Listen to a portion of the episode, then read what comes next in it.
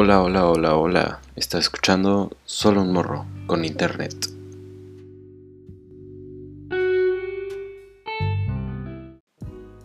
Hey, ¿qué onda?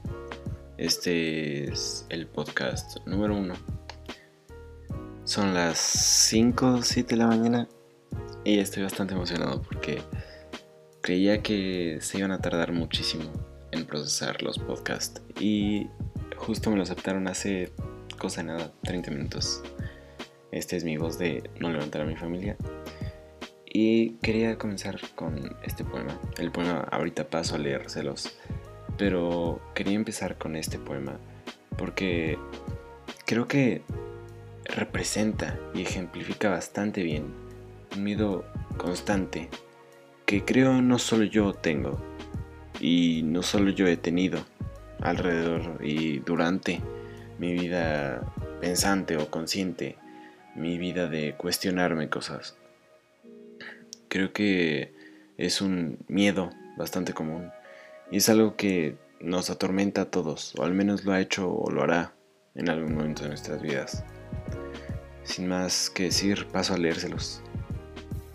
Antes de leerlo, quería recordar o contar que este es mi primer poema después de mucho tiempo. Después de mucho, mucho tiempo. Y mi primer poema, mmm, después de aún más tiempo, haciéndolo por gusto y no por trabajo de la escuela, lo que sea. El primer poema que hice, o creo que fue el primer poema que hice, fue fue después de que se murió un perrito, un perrito que tuve. En mi casa siempre ha habido muchos perros, pero estaba joven y creo que era la primer pérdida que tuve en mi vida. Y creo que fue un poema, pues no sé si lindo, bueno, tierno lo fue. La verdad no me acuerdo bien cómo iba, probablemente mi mamá lo podría contar mejor.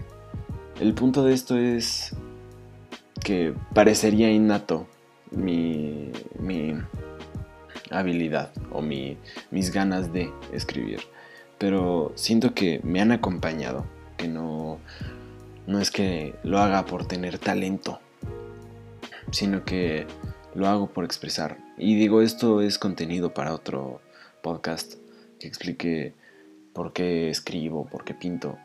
Pero nada más quería dejar como, como base que este es mi primer poema dentro de, bueno, después de mucho tiempo. Y mi primer poema haciéndolo con voluntad propia después de aún mucho más tiempo. Ahora sí, se los leo. Hoy imploro, hoy imploro por vivir, imploro por sentir, hoy imploro por enamorarme, por estar triste, por estar feliz, por estar vivo, no como hoy, que estoy, pero sin vivir. Me doy cuenta que le ruego a mí, así admito que depende solo de mí. Me pregunto, ¿por qué es que me siento así? ¿Cuándo fue que decidí llegar aquí? Me doy cuenta que todavía no hay respuesta, porque mi pregunta a responderse no está dispuesta. El poema lo escribí a inicios de la cuarentena, en el 5 del 4 del 20. Y creo que el hecho de que lo haya escrito en la cuarentena es clave. Digo, la cuarentena siento que ha potenciado este sentimiento de tener la necesidad de hacer algo, de tener la necesidad de regresar a vivir, de regresar a experimentar, de regresar a sentir, a enamorarte, a estar triste, a estar feliz, a estar vivo, no como hoy. Siento que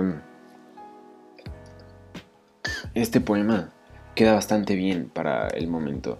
Y quería empezar con este porque tal vez sea uno con el que la gente se pueda identificar más eh, estratégicamente o como específicamente en este momento. Porque los otros son más atemporales en cuestión de la intensidad, porque este es atemporal en cuestión de que a todos nos ha pasado y me imagino que a todos nos va a pasar. Trata de pues, de eso, de la necesidad de querer vivir, de la necesidad de, de pues, estarte cuestionando si estás viviendo al límite de tu vida, si estás aprovechándola. Y la opinión creo que la voy a dar al final, pero por ahorita quería mencionar otros dos poemas que me han marcado en el aspecto de de tener una idea de qué voy a querer con mi vida, de tener una idea de cómo quiero morir. Y sé que tal vez esté muy joven para tener este tipo de preguntas, pero son preguntas que han nacido con naturaleza, que han nacido por sí solas en mí. Y estos poemas han ayudado a concretarlas.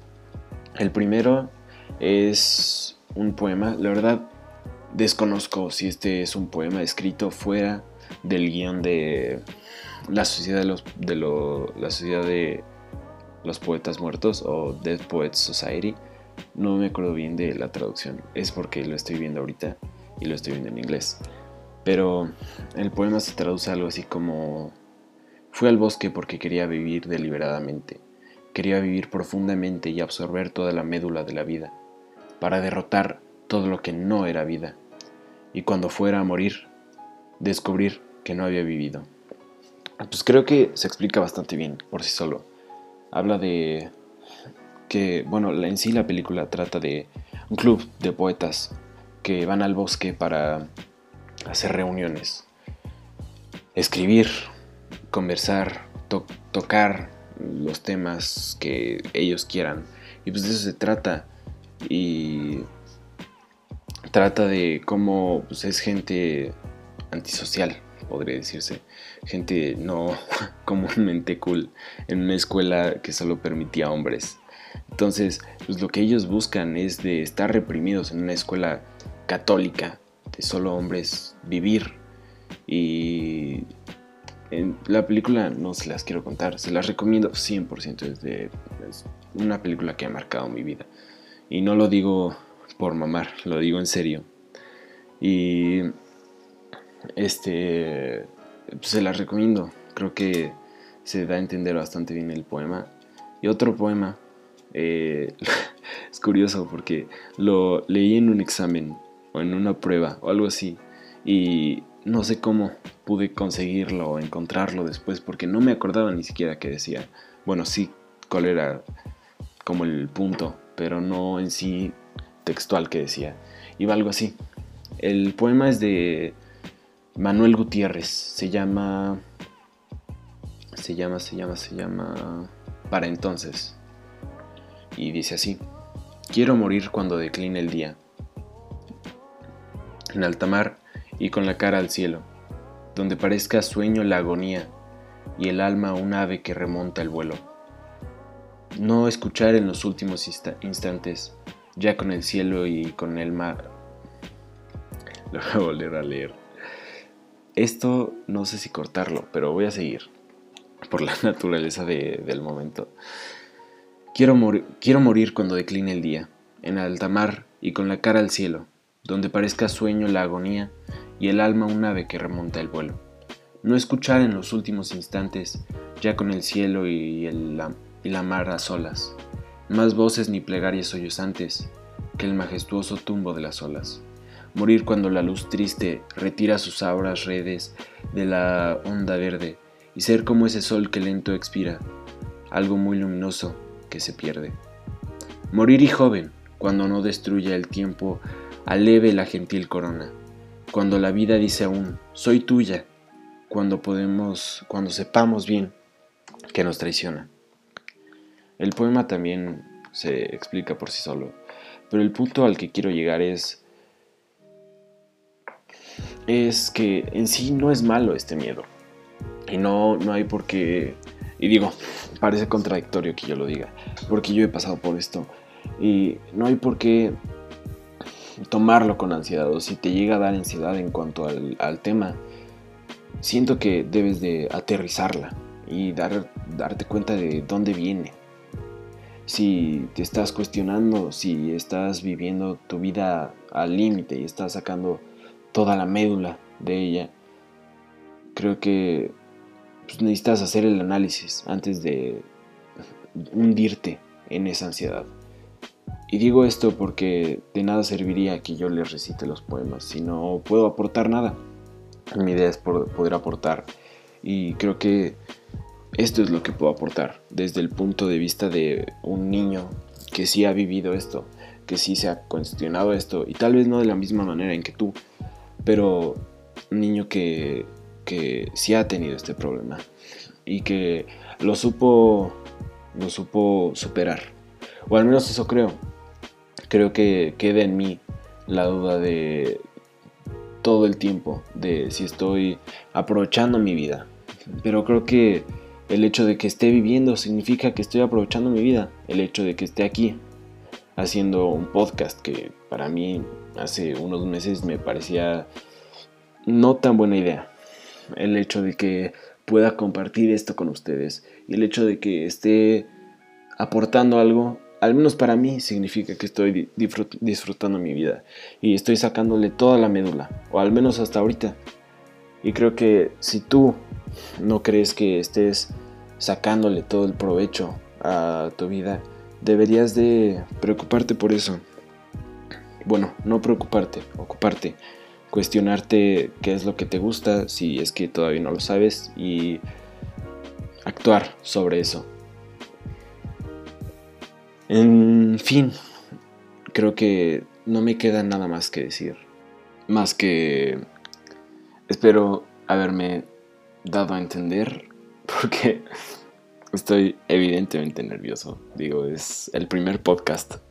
Bien, no sé ni siquiera cómo logré hacer que durara tanto, pero espero les haya gustado, espero les haya podido ayudar. Y sé que quedó bastante pobre, pero pues esa es la idea, ir mejorando en cuanto a, en cuanto vaya avanzando. Y eso es todo. Espero les haya gustado.